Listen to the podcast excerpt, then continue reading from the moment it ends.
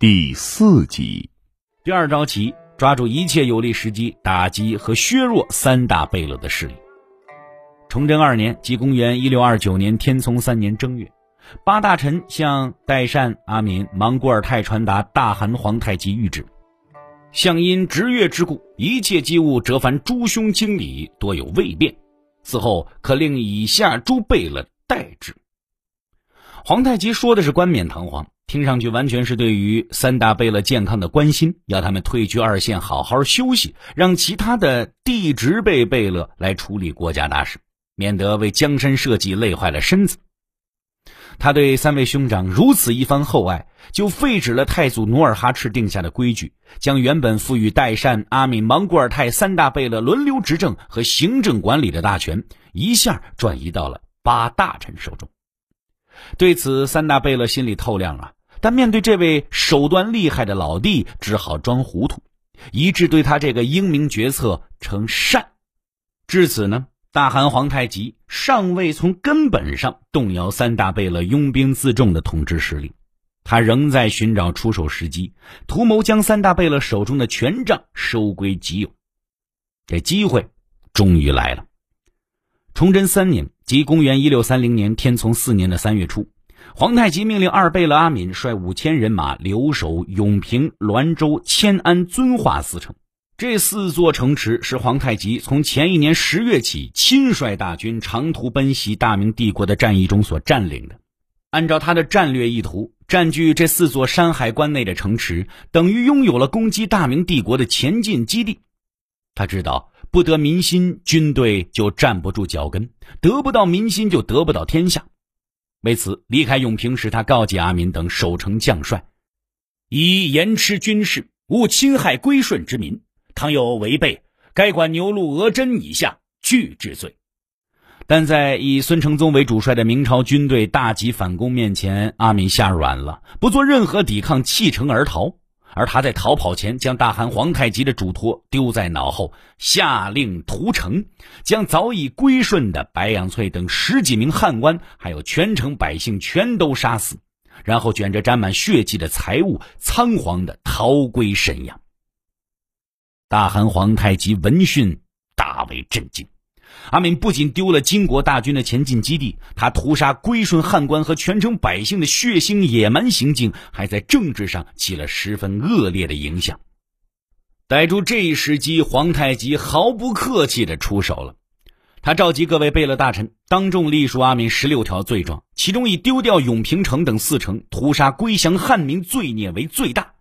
其余呢，都是平时所酿下的过失。诸贝勒大臣此时才明白，原来平时阿敏的任何过失，大汗都看得一清二楚，新账老账一起算，其罪之重，其罪之多，连各位贝勒大臣都觉得他非死不可。平日里八面威风、位列四大贝勒的阿敏，最终被推到了断头台的边缘。大汗皇太极此时似乎发了善心，下令将他由处死改为幽禁，扔进大牢。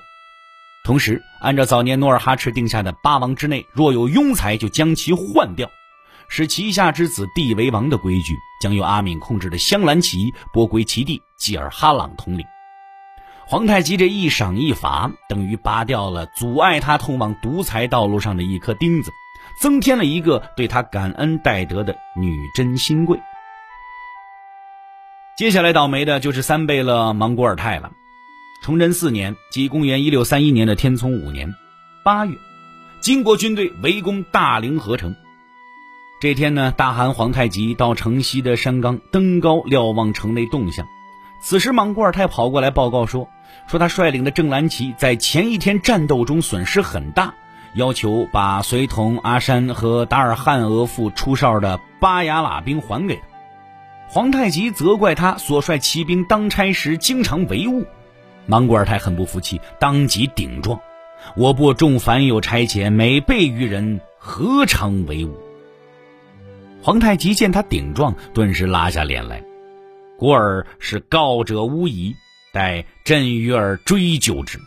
若告者无，则只告者于法；告者实，则不听差遣者亦置于法。”说罢，一脸怒气，准备骑马走下山岗。身为兄长的莽古尔泰不肯就此罢休，他要大汗说个明白，责问大汗为何单单与他过不去，还逼问是不是大汗想杀他。说着，一边用手握住了佩刀的刀把，眼盯着大汗，似有动刀之态。这哪还有臣属的样子呀？他眼里哪里还有皇太极这个大汗呢？对此，连莽古尔泰的同母弟弟德格类也觉得太出格了，一边斥责兄长大逆不道，一边挥拳打去。而莽古尔泰便将怒气全都泼洒在了德格类身上，一边破口大骂，一边与拔刀出鞘。见此情形，大贝勒代善赶紧站出来，狠狠地训斥莽古尔泰。结果大凌河之役结束之后，众贝勒大臣以御前拔刀罪，据说拔出刀刃约五寸左右，一处革去莽古尔泰大贝勒爵位，降为一般贝勒，罚银一万两入关。铩羽的凤凰不如鸡呀！在年底制定朝见仪式时，就有一位参政提出，莽古尔泰不配再与大汗皇太极并肩而坐。代善对这类政治动向是很敏感的，当即主动提出，此后大汗应当南面居中而坐。他与莽古尔泰一样，不与大汗并坐，而是侍坐于一侧。这时，其他的贝勒大臣都随声附和。对大汗皇太极来说，此举是正中下怀呀，当即顺从众议，批准了这个提案。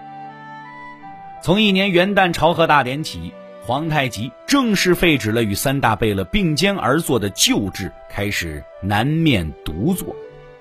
这标志着金国政体在向封建专制集权制度发展的道路上迈出了划时代的一步。这年冬天，莽古尔泰偶得危恙，突然死去。然而，对于莽古尔泰的打击却远未结束。天聪九年。以莽古尔泰家仆冷僧基告发主子与其弟德格类等亲属结党作乱、图谋不轨为由，将莽古尔泰势力彻底征垮。这回皇太极不再按照努尔哈赤所定的规矩办了，将蒙古尔泰控制的正蓝旗直接夺过来，亲自统帅。树大招风的执政三大贝勒就只剩下代善这棵独木了。崇祯八年，即公元一六三五年天聪九年的九月。大汗皇太极率领各位贝勒迎接多铎出征察哈尔凯旋。返京当天，大贝勒代善善率本旗人马出去打猎，这令大汗很不高兴。他还把正与大汗闹别扭、素与大汗关系不好的哈达公主大汗的姐姐请到自己的帐中设宴款待，并送给他马匹财帛。皇太极得知后非常恼火，一场打击代善的重头戏就此拉开帷幕。当月的二十五日，他在内殿召集各位贝勒和侍卫，当着众人的面，隶属兄长代善种种悖逆之处。训斥完毕，他说：“尔等悖乱如此，朕将杜门而居；尔等别举一强有力者为君，朕因分自守足矣。”他摔下砂锅，扬言要辞去大汗。由于皇太极斥责各位贝勒切中要害，这打蛇打在七寸上，使被打击者无不畏惧。他们只好召集旗主与六部成正，给冤大头代善议定罪名，而后一齐跪在朝门外，请求皇太极出来继续统领。大汗皇太极可不是真的要辞去这天下超一流的好差事，见目的已然达到，顺势下台，顺从众人之意，继续登上大汗宝座发号施令。